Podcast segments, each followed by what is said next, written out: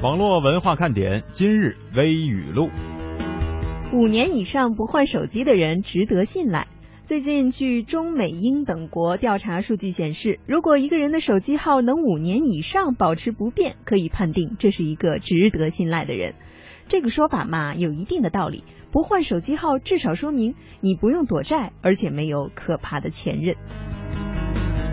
最近，德国的洪堡大学一项调查研究，调查了九百七十一对异地恋和二百七十八对本地恋的情侣，结论是异地恋确实不容易维持。异地恋的平均长度是二点九年，而本地恋的长度是七点三年。但是遗憾的是，这项研究没有细化到其实很重要的年龄和物质基础这些因素都没有考虑啊，数据仅供参考。你突破平均数值了吗？尤其尤其是向那些辛苦的异地恋人们致敬，祝有情人们终成眷属。办公室啊，实在是一个神奇的地方。你的手机、钱包、车钥匙放桌子上一个星期也不会有人碰一下，但只要你的笔脱离视线一个小时，必定下落不明。我说呢，怎么看到有些人喜欢把笔拴在本子上，还有的挂在脖子上呢？感情是这个原因啊。不过骄傲的告诉你们，我们办公室不缺笔用。有一天坐出租车到了一个路口堵车了，但是计时表还在不停的记着，看着心疼啊，我就跟司机说了一句：“哎，师傅，这儿让下车吧。”师傅看了我一眼，淡淡的说道：“嗯，自己选择的路，即使跪着。”也要走完，师傅，你是何方神圣，特意来点化我的吗？又一次深刻的明白了那个道理，时间，那就是钱呐。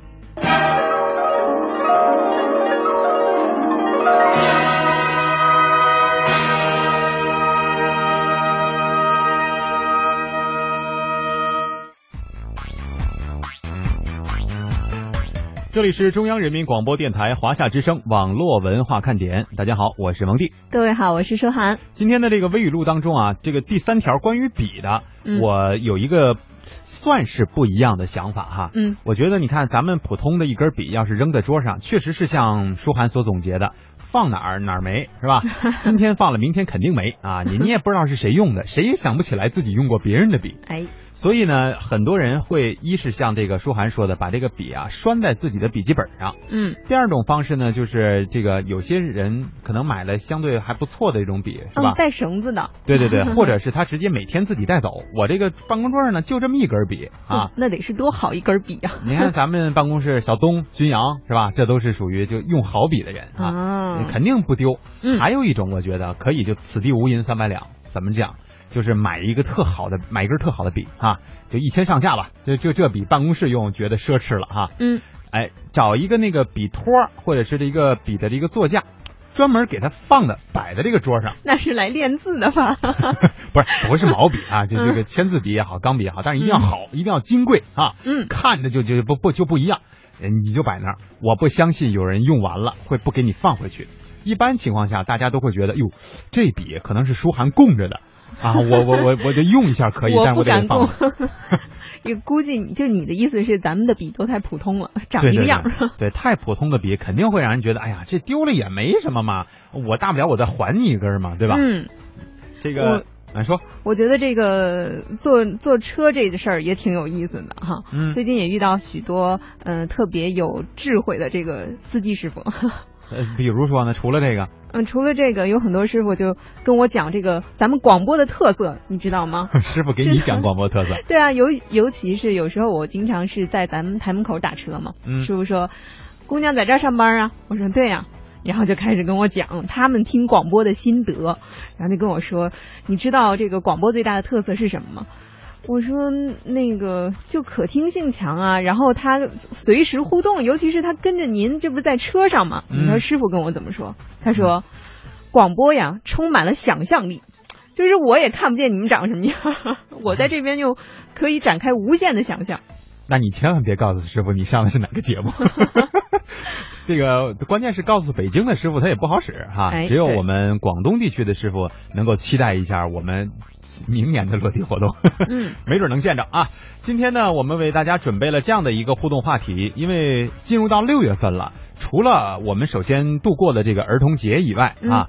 接下来很多人在关注的，就包括全社会都在关注的，就是高考又要来了。我想说一件事，就是有一批人这个儿童节过得非常的不开心呢，可以说是压力还很大，还没有放下来，对吧？对，那就是马上要参加高考的同学们。我相信咱们也都是过来人嘛，我们也参加过各种各样的考试，无论是在学校中的，还是社会上的、职场上的，有各种各样奇葩的考试。那最近呢，有一条就是网友们吐槽各地高考试题的这个帖子。就非常的火，那我们不妨呢也来一吐为快吧。你参加过哪些奇葩的考试吗？啊，无论是在什么地方，有没有什么趣闻，或者是说还有不堪的往事，我相信你一定有的，那就讲出来，让大家乐一乐。对，我们可以发散一下，是吧？比如说自己考试的经历，或者说我觉得我参加过一次什么什么考试，这考试的内容特别奇葩啊，或者是我这个曾经答过一个什么样的考题。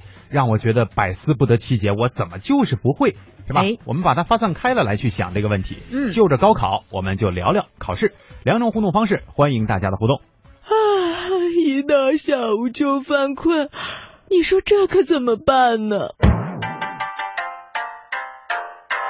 呀呀呀呀呀呀呀呀呀！好吧，听网络文化看点呢。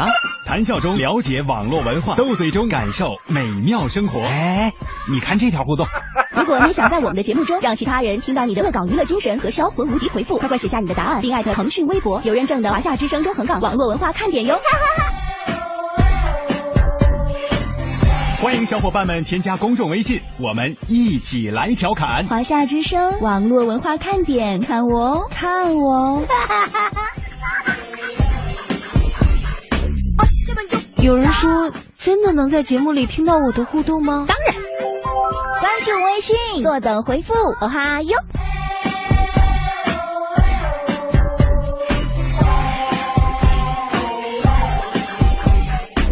嘿，我那边呢？这里是正在直播的华夏之声网络文化看点。今天我们的互动话题呢，是说的那些奇葩的考试经历啊。你说人舒涵好不容易编回稿，你们积极踊跃一点嘛，是不是？给人舒涵点面子嘛。点心们快来呀，想聊什么都行。这个在微博上哈，有人说说群里现在正忙着呢，忙什么呢？抢红包。你说你们就在抢红包的那个档口，就不能来互动一下吗？支持一下舒涵嘛，是吧？哦，原来是这样啊。还是没有钱的这个作用大呀？对对，那我要是说在这儿发奖品，估计大家都来了。哎，你说好了啊，你可想好了啊？小东哥发这个爱情三脚猫说，蒙弟第三、第四条啊，我笑喷了。这个以前在库房工作，女孩子呢老是买，就是买自己买笔啊，上班一个星期就丢了。我做了两年辞职，发现我柜子里有二十几根笔。你说我是不是居家好男人？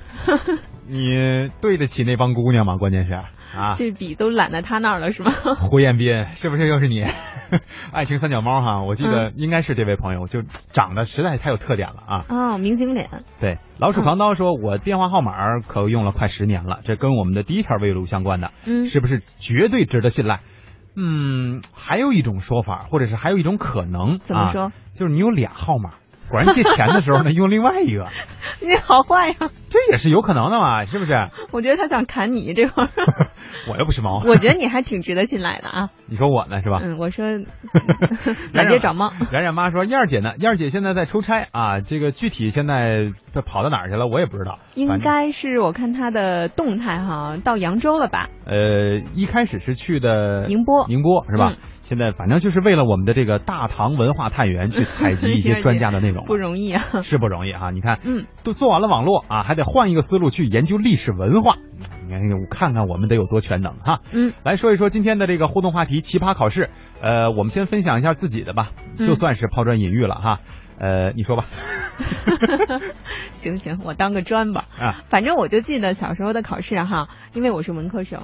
就是我一看到这个数理化我就头大，嗯，然后那个时候咱们呃还是大综合，你记得吗？就是他能把各种科目啊出到一个题上，啊，对对对对对，对吧？对，而且其实他出的就是这个过渡啊，是非常的生硬的。嗯，我记得当时就是说，说是呃，在什么炎热的夏季，然后雷锋和他的战友，然后坚守在什么什么啊，这个肯定是政治题，对吧？对，让你来分析分析这个其中的这个革命精神。嗯，然后后来又说天太热呀，那雷锋他们也嗯喝汽水儿。然后就说，这老师哪跟哪儿真的好闹是吧？然后就说这个汽水来来，我们来分析一下它的这个化学这个元素。哇，真还真能扯到这儿去，真的没有想到吧？关键是要万一我觉得这雷锋不喝汽水，那这个。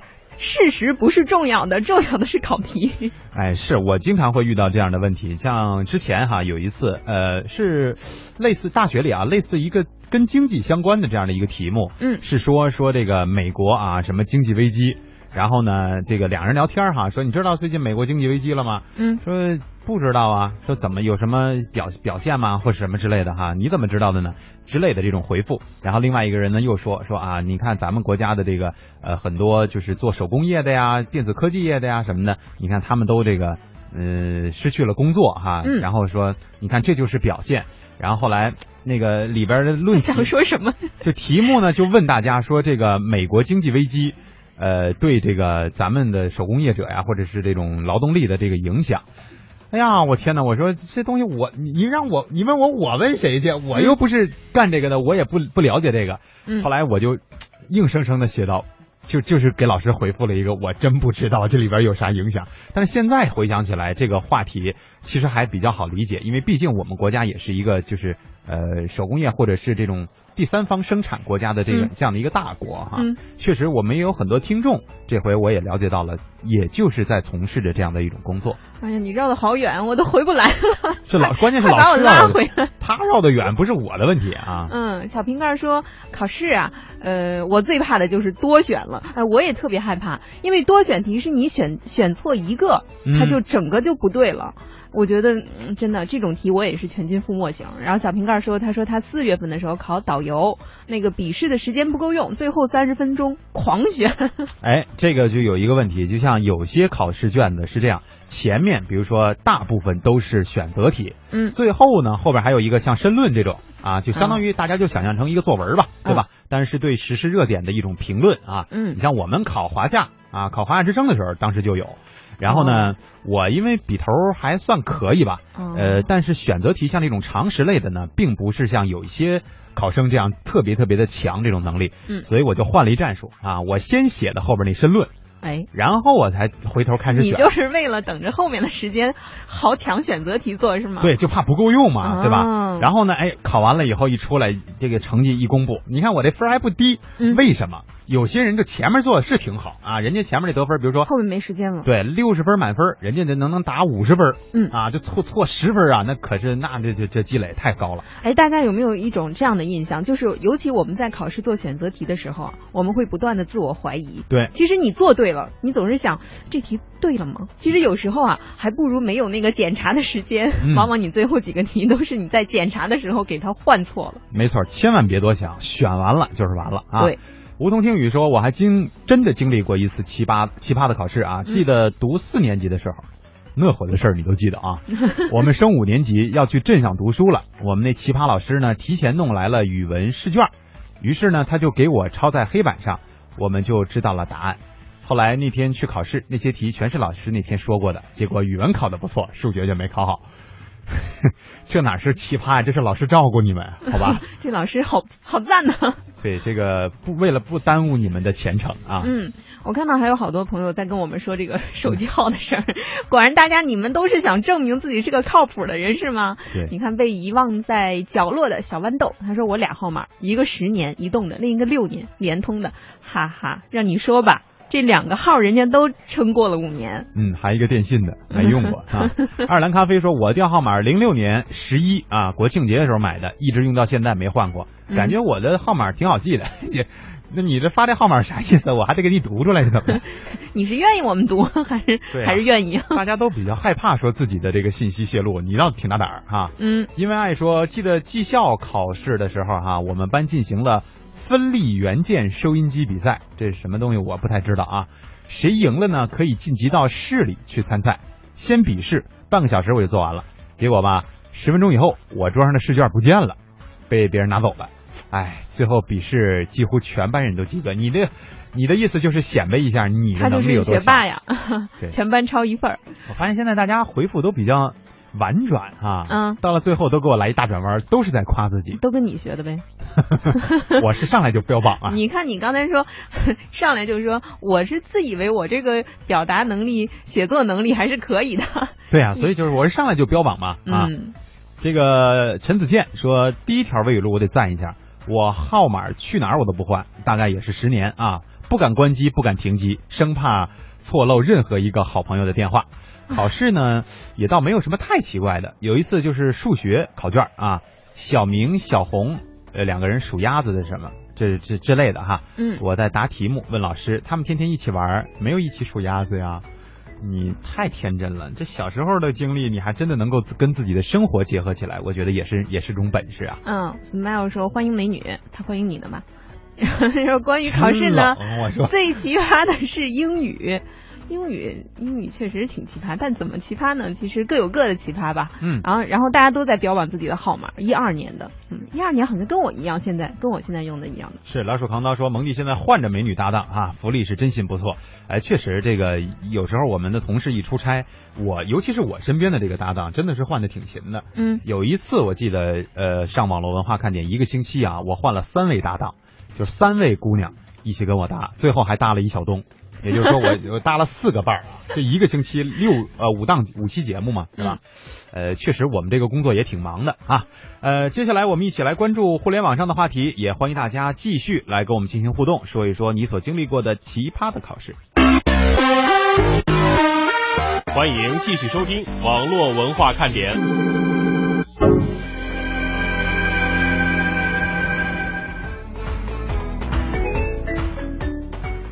来关注一下互联网。那本周呢，有一件事儿啊，是什么事儿呢？就是第二届的国家互联网安全宣传周啊。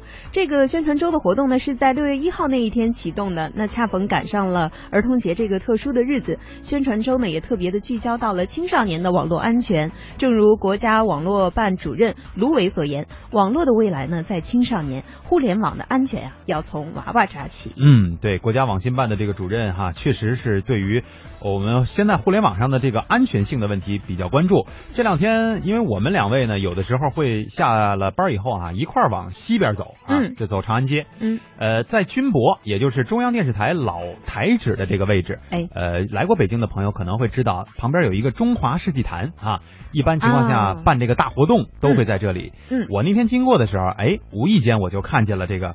第二届国家互联网安全宣传周的一个体验营，就在这个世纪坛举行。对，呃，但是可能因为我们下班的点儿比较晚了，所以没有机会进去体验。我还真想知道现代的互联网科技到底能把我们黑到什么程度啊！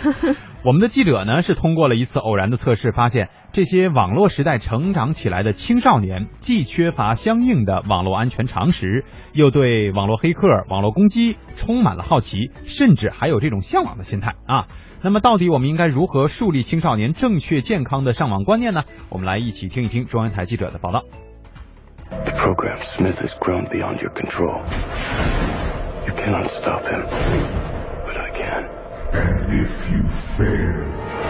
在电影《黑客帝国》中，主人公身手矫健的英姿、力挽狂澜的行动，都让观众津津乐道。但是如果对网络环境进行恶意攻击的黑客真正出现在我们身边，或者有人希望成为黑客，情况又会怎么样？在北京第五十四中学，信息老师刘思学告诉记者，很多学生，尤其是男生，常常会在计算机课初期向老师下战书：“老师，我要破解你的密码。”我们学校呢是开放网络账户的，然后呢学校整个是主楼里面是无线覆盖，但是呢有的老师年纪比较大，不善于操作网络，所以呢他就找学生来帮他输入。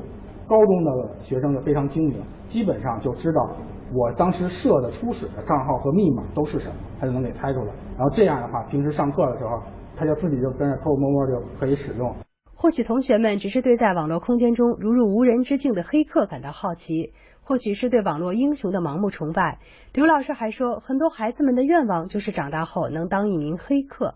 刚才我在课前的时候还问了几个男生，他们都有异口同声，因为看那个美国大片的影响吧，想成为超级英雄那种心理非常非常的严重，然后看到网上黑客更改那个红绿灯的一摁按钮不劳而获这种心态，对于他们这种幼小的年龄影响非常大，所以我们应该引导学生更好的去上网利用网络。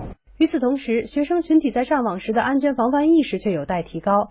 记者和实验者把一条含有虚拟恶意链接的短信发给受测试学生，结果显示四分之三的学生有点击进入的意愿。受测试学生，我刚才收到一个信息，我如果有流量的话，我会打开，因为我好奇。初二是吧？多大了？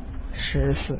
那你这个手机上没有装过类似的，比如说是呃杀毒软件呀等等这些有吗？没有，手机上没有，也愿意去点这些是吧？啊。假如这是一条真正的恶意短信，那么或许学生手机中的用户信息、账户密码已经被窃取。如果用一句话来概括学生刚才的上网行为，那就是应用下载太着急，是否正规不留意，人人都能中大奖，点入链接就受骗。中国互联网络信息中心副主任刘冰表示，截至去年年底，我国青少年网民规模已经达到二点七七亿，占整体网民的百分之四十二点七。青少年使用网络的特点是依赖性强、安全意识弱，同时偏重娱乐、网络游戏等。全国网民对于互联网的信任程度百分之四十多，而到青少年群体里边，对互联网的信任程度要超过百分之五五十五。现在的这种青少年这个阶段更容易去相信一些事物，大多数的网络游戏为了吸引更多的用户，他会转进来一些宣扬暴力的、不劳而获的一些东西。这些认识呢，又真正的影响到青少年在他的日常生活中的一些对现实生活的一些呃认识的建立。对于青少年网络安全，国家互联网信息办公室主任卢伟表示，网络安全最大的风险是没有意识到风险。要从基础抓起，从娃娃抓起，推动网络安全知识进校园、进课堂，开展护苗、净网等专项行动，铲除淫秽、色情、暴力、恐怖等有害信息，为青少年成长营造清朗、健康的网络空间。网络的未来也在青少年，有什么样的青少年，就有什么样的网络；有什么样的青少年，就有什么样的未来。卢伟说：“网络空间不是法外之地，只有保护好每一个网民的安全，才能构筑起国家网络安全的坚固长城。网络安全不仅仅关乎着国家安全和国家的发展，也直接关系到每一个网民的切身利益。法律底线不可逾越，网下不能做的事，网上同样不能做。用法律的尺子来衡量我们每一个人在网上的言行。”确实，这个网上网下行为举止道德都应该是统一的。曾经呢，我们刚刚开始发展这个自媒体的时候，大家会发现这个互联网上真是什么样的内容都有哈。嗯，有一些真的是并非健康的这一类。呃，最近呢，我们也得知到得知到了这个很多的消息，包括这个互联网安全体验周，呃，也在不断的加强监管。有的时候吧，监管是一个很好的作用。为什么这么说？就是对于我们成年人来说，可能有些东西我们是可以分辨的，但是对于有些青少年来说，还处于对所有的事物都非常非常好奇，并且没有明辨是非的能力的时候，有些东西真的不适合让他们看啊。嗯，我尤其被刚才这个领导的讲话给震撼到了，震撼到了哈，铿锵有力啊，我听到心里去了。是这个，现在要说诈骗的短信，确实是挺多的。呃，昨天还是前天来的，我就收到了这么一条短信啊，编的有理有条有据的哈，还说这个什么儿子啊，这个儿子，这个我 我整理了一下，这个咱们还是真的是有这个经历哈，就是去年啊春节咱们去三亚玩的这个照片，嗯啊，然后给你留收藏啊，你可以点开看一看，然后这个也可以发给女朋友啊什么之类的。哎呀呵，我说我一开始我还说我还想我说这知道的不少啊，嗯，关键是有一个问题呢，这个骗子他是不知道的。我爸根本就不用微信，所以你到底是怎么能给我发过来的呢？哎，但是我跟你讲啊，他一定是群发的。比如说在你这儿呢，他就没有接招，对吧？对。可是说不定在谁那儿就中了呢。嗯，但是我真的是想想也觉得挺可怕的，就是我们的这些经历哈，比如说因为我是在网上预定的这趟行程，当时，所以他可以用利用一些互联网技术搜索到我的这个大数据。这对，这就是大数据。嗯，所以他直接能够知道我的很多很多的。信息，你想想这到底有多可怕？所以以我们说了，这些链接不能随便点哈。嗯，刚才我们的报道当中说，这个很多的同学们可能都觉得啊，我就好奇嘛，我就点开看看。对，小孩儿点这一下，可能你。点开了之后啊，发现啊这是骗子啊，这个这推推推销的，这个这绝对不能信。但是你有没有想过，你点这一下，也许已经把你的这个手机的端口暴露给了这些黑客呀？嗯，没错。那老鼠扛刀满街找猫，他说我个人感觉中国的网络安全还可以，网络素质呢还是有待提高。嗯，可以这么讲，确实是咱们的网络安全相比于其他的国家要好很多了。嗯，但是它里面包含的就是刚才老鼠扛刀说的这个网络素质，就包括了有一些骗子想用这种非法的手段啊。嗯，来给我来给我们下套。嗯，没错。呃，还是说说咱们今天的这个互动话题嘛。嗯，再说两考试的事儿啊。我觉得大家可能就是因为呃不太喜欢考试啊，吐槽都无力了。离开校园也很久了哈。嗯，暗之羽翼说，那我说一个我老师给我们讲的啊，他说是老师的老师给他出的题，嗯，说上海的白菜真便宜，一斤多少钱？当时这是个题吗？市场调研呢？这脑筋急转弯吧？嗯，这是小学二年级的题。对，他说当时我小学二年级，到如今都记得。你们知道答案吗？我们想想，告诉你吧。好吧。我是你们的网络文化看点，你们是我的小点心，伴着你们，你们也伴着我。我觉得你讨厌，你的一切都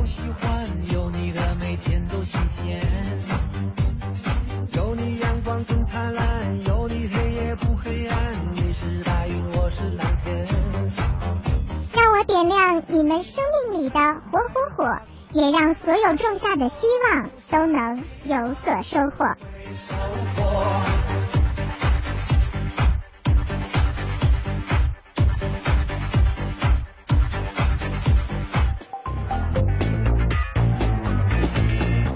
这里是中央人民广播电台华夏之声网络文化看点，大家好，我是蒙蒂。各位好，我是舒涵。今天我们说的互动话题是你所经历过的那些奇葩的考试啊，还有还有手机号。对，经历也可以啊，内容考试的内容让你感觉到奇葩了也可以。嗯，冰咖啡说奇葩考试啊，最奇葩不过驾考，就考驾照啊。嗯，现在正在进行，去年五月考试科目一。上个月呢，啊，上个月才排到科目二，刚刚教练告诉我说，科目三车管所给我排到一年半以后了，这就是限制你买车呀，是吧？嗯，你是我的唯一说，呃，我在我们幼儿教师资格证考试的时候啊，是在一个操场上，几个班一起考，那得多乱呀，是吧？对，这个我还真没经历过那种大考，哎，只有一次，好像是军训的时候，嗯，这个因为实在是人太多了。然后呢，大家就都在这个操场上，一人拿一小马扎儿。嗯。然后我说这个幸好考题不多，呃，关键是它晒呀。啊。啊，就是我觉得幼儿教师考试难道不应该实实战吗？就是有一群小孩儿，给你几个特别闹腾的孩子，特闹的，让你把他驯服了，是吧？这个蓝宇哥说有两次最开心的考试，一次呢是少了一份试卷，没他的；还有一次呢是发了一份空白的，啊，都给我遇上了。关键是这种考试吧，也不是说给没你的了，或者是发空白的了，你就可以不考，嗯，对吧？你这不是还得考吗？只是一个让你觉得很新奇的经历而已吧。哎，他说这个发空白试卷，我就想到一件事儿，就是我们当时考试啊，尤其是像理科类的啊，数学或者是理综这样的，嗯、老师都会额外再发一张草稿纸。草稿纸，你们会发吗？那肯定得，得得算呀，是吧？而且他发完以后，这个纸就是你考完了，草稿纸也要回收的。嗯，呃，这个里面好像我记得老师当年解释过，说你们千万别拿走、嗯、啊，这个会涉及到那个涉密啊，或者是什么泄题啊之类的这种原因，哦、所以不让拿。我就记得我当时有一些学霸同学，因为他们可以很快的把题给做完，然后老师又不让交卷子，嗯、他们就在草稿纸上写诗。写诗？对呀、啊。关键看考的是什么，是吧、嗯？不管考什么，就考完交上去，就纸上就一定有他们的大作。啊、呃，这个有的时候呢，还有一些，你刚才说学霸，我以为你是想说。呃，有我曾经身边有几个这样的学霸，就是虽然那个纸啊让他上交了，嗯，但是呢，他能把里边他写过这些草稿他都记记得，然后考完了以后，他依然能够就是跟其他的同学说，咱俩对对。是吧？就是交完卷子以后对对对对咱们估个分啊什么，咱对对题、啊。你当时是那种喜欢对分，就是去对答案的人，还是不喜欢对的人？我不太喜欢对。嗯，我身边就有这样的同学，像讨厌剧透一样的，讨厌对答案，说你们离我远点，别让我听见。对对。但是有的同学就是他特别爱对答案，就是对完他心安。嗯，是，就有些人他特别着急，想知道自己的这个成绩。嗯，你像我们这样的学渣哈，别这么说呀，你这个表达能力不是写作能力都还不错吗？没没，那是成长了以后嘛。好吧。这个三脚猫啊，胡彦斌说：“独在异乡为异客，每逢佳节倍思亲。”亲们，端午节快到了，还真的是啊，这个月月中吧，是吧？是吗？是。呃，他说也为了网络文化看点中山群的创立啊，经过中山管理员们的一致同意，哎，不对呀，我也加了中山这群了。好像某人 把我分配成管理员了，我怎么不知道这事儿？那你你同意不同意也不碍事儿啊。反正他们说你也不去是吧？对啊。他说端午节啊，中山的朋友们注意了，在群主中山富二代的家里小聚一下。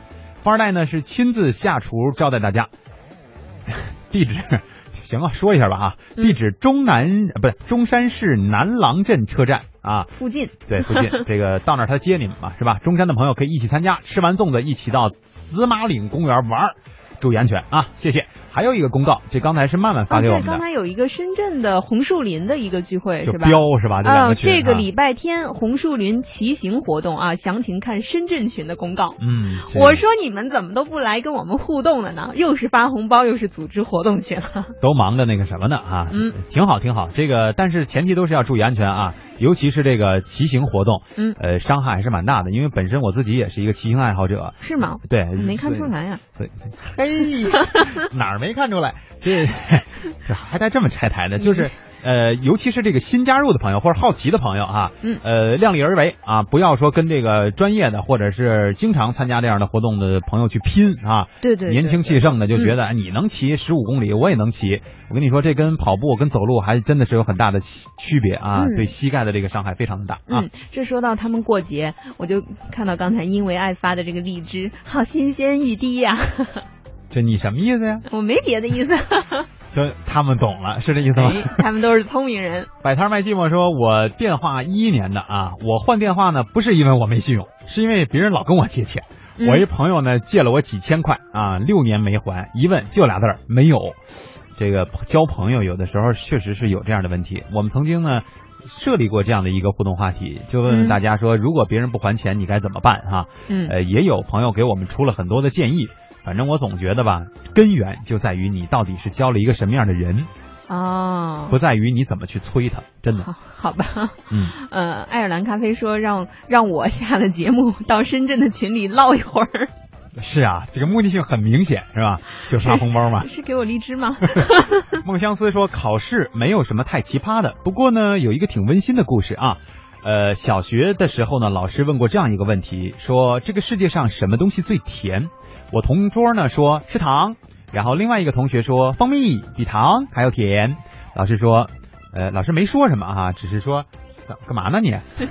你的语气让我想起了小时候，不是这这一听就特调皮的同学。小学嘛，不就说话都黏不拉几，都这样吗？好吧，是吧？老师说以后你们会知道的啊。嗯。现在我才知道世界上最甜的是母爱，很温馨啊。呃，他说说到手机号呢，我这号从初二买的第一个手机用到现在，手机换了几个，号码都没换过，不知道第几年了。嗯，初二啊，你就有手机了呀？你怎么这么会抓重点呢？对啊，就是我我的第一部手机可是上大学了以后才有的呀。嗯，我也是。这是我，你看，这就是年代感哈。这有现在真的是，就是我现在小学生都会有手机，一放了学，在小学门口嗯拿起电话，嗯，我我打个电话。啊，对，就我经常是坐公交，然后下来以后看见两个小眼镜啊，嗯，小胖子，然后跟那对着玩游戏呢，嗯，是吧？这个一会儿你一下我一下的，这两个人还挺嗨。我说这这都眼镜都戴到这个程度了，这么点儿你还对着这个屏幕，家长怎么不说你呢？嗯。呃，我们再来看一下这个相信未来给我们发了一个图片，但其实我没太看懂这是什么意思。手机号码哦，他是告诉我们入网时间是在零六年哈，这个还有有效期呢。啊，有效期到二零三七年。嗯，还有在网时间一百零二个月。哎，不是你这个图片发给我们也就可以了啊，别再发别人了，因为你这上面有出就身份是吧？对，有你的这个 PUK 码，也有你的手机号。嗯，如果我要是是吧？你就已经很不安全了啊！我没说什么啊，我都不看不懂。所以这种东西千万不要乱发，发给我们，我们肯定是不会给你传播到别人那里去的啊。嗯，这个杰杰说蒙地呀，骑行一天呢，我能骑百公里，你呢？啊，什么意思？小朋友嘛，不用记那么多了。这个沈云说：“主持人下午好，记得在学校考电工证的时候啊，呃，老师出题，我们画图制作，完事之后呢，要通电检查才算合格。所以啊，这个学校的总闸老跳啊，就是哦老师画的画出的图，让他们来制作这个成品，嗯但是拿学校的电源来去制作嘛。哎，他说这个电工证嗯肯定比较专业，但是他说这件事让我想起了一件事儿，嗯就是我们初中中招考试的时候，我们当时有实验题的加试。啊，嗯，会加二十五分。然后呢，它是理化生这三科，每一科都有几门儿，这个几几个呃实验合在一起，大概有十几个吧。然后就看你在考场上抽到哪一个了。然后当时呢，就有这个电阻、电路的呃并联和串联这个问题。嗯嗯然后当时那会儿就是先给你关着电，就不通电的哈。然后你弄完以后，当时当然了，我们用的是干电池。啊哈，好，但是你连完以后呢，老师一关这个闸，就看你这个灯能不能亮，亮嗯你就成功了，不亮肯定是哪儿出了问题。但是每个人只有一次机会啊，那小灯不亮的时候，你知道心里是多忧伤吗？对，是，但是幸好的不是玩的太专业。你像嗯刚才这个、这朋友似的哈，沈云呃说的这个制作完了以后呢，拿这个厂呃学校里面的那个电去试嘛，嗯，呃做成功的就 OK 了，做不成功的你看人家总闸都会跳，所以人家玩的那个才叫大呀，要不说他们专业呢？是相信未来说上周呃一一个十年没有联系的初中同学 QQ 被盗，通过他 Q 发信息给我说，呃他不会网上充值，有网银，给我就给他转二百块钱啊，替嗯表妹充值，把号都发过来了，叫我给他卡号，我也给他了，但是这卡号是错的。他截了一张转款成功的图给我，两个内小时到账，叫我马上充值，说停机了有急事儿。哎，现在这个骗子手段太高明了，确实是。之前呢，我还看过一个段子哈，说这个有人就就是想骗人嘛哈，然后说这个，哎，你那个就是咱们当面你借我点钱好不好？嗯说这个网上转账不安全。哎，听着可以哈，这个还挺有这个网络安全意识的。嗯，说啊，那你你不是在北京吗？我现在是在深圳呢。然后说啊，我现在就是也也来到广东这边啦，我也在深圳呢。哦，那我一会儿要这个马上坐火车要去中山了，这个晚一点晚一点再说吧。啊，没事，晚上我也去中山。好巧 对，然后明天我可能要要去珠海办点事儿，就是我不知道你晚上几点到啊？没事嗯没事，我也可以去珠海啊。大哥，就为了借二百块钱，你至于这么拼吗？是吧？不容易啊！那在你一个人身上敲到二百，这关键积少成多呀。火车票都花多少钱了嘛，是吧？啊，他说这个截图过来啊，双方银行卡资料什么都有，真是太齐全了。嗯可惜啊，想太久没有和那个同学联系了，他找谁帮忙也不会找我呀，所以一定是被骗的啊。嗯这个就是相当高明的这个网络安全意识了。嗯嗯，三善说，我想到去年考入房工程师，入房工程人房还是人入房吧应该是啊人房啊工程师证的时候，哎，大家考的证都好专业，都没听说过。或者叫很奇葩是吧？嗯，他说一个考场全部一个姓，哎，这事儿我遇到过。嗯，就是特意这么安排的是吧？按照姓氏去排。因为可能大家第一次参加考试，没有别的这个排序的手段，那只能按照这个姓氏来了。啊哈，啊，我们第一次分班考试的时候就是这样的，全年级一千多人，经常有一些大姓占据了很多考场。对，这个前二十个全是一个姓儿嗯啊，，还有叫王菲的坐了一排。对，字儿可能不同，但是音都差不多啊。欢迎继续收听网络文化看点。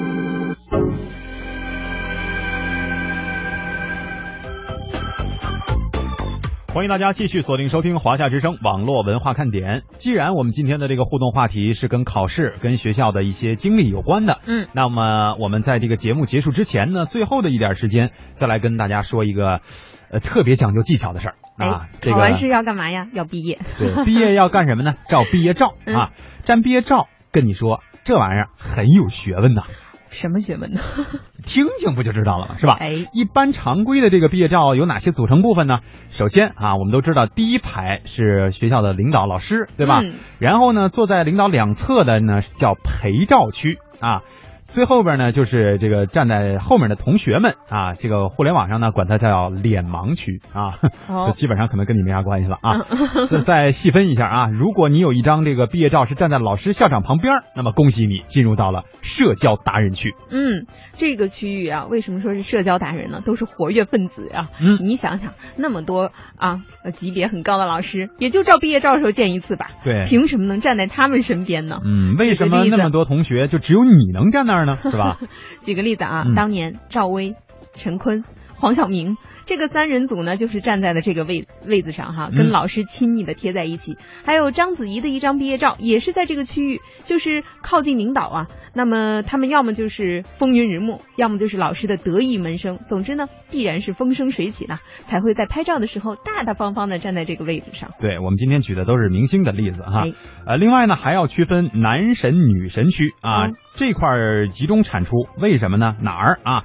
就是队伍两侧最把边的那个区域。哦，是吗？哎，比如说高圆圆啊、巩俐、王菲、许晴，还有男神陆毅的毕业照，都出现在这个区域里。可能是男神女神们的人生啊，已经得到了太多的瞩目或者是优待，所以呢，照相的时候呢，把他们低调的啊、谦虚的放在这个两侧或者是最靠边角的位置。是自愿的吧？我觉得。你有可能哈，人觉得我要低调避避避风头。因为我我我以前的印象中，这个地方就是最后一个来的人说，哎，稍等一下啊，再加一个 是吧？对，或者是前面就是呃，当那个相机需要自动拍的时候，最后那个人就加在旁边是吧？对，或者是给他 P 上去哈。嗯，那还有一个区域呢，属于人生赢家区，这个区域啊，在最后两排、左右两侧，还有中间区域啊，大家听好了，三三块哈，最后两排、左右两侧，还有中间区域的人，这个区域的人呢，是离开学校以后啊，辉煌呃，这是什么？会腾飞的啊，会腾飞啊，这是一个黄金辉煌腾达是吧？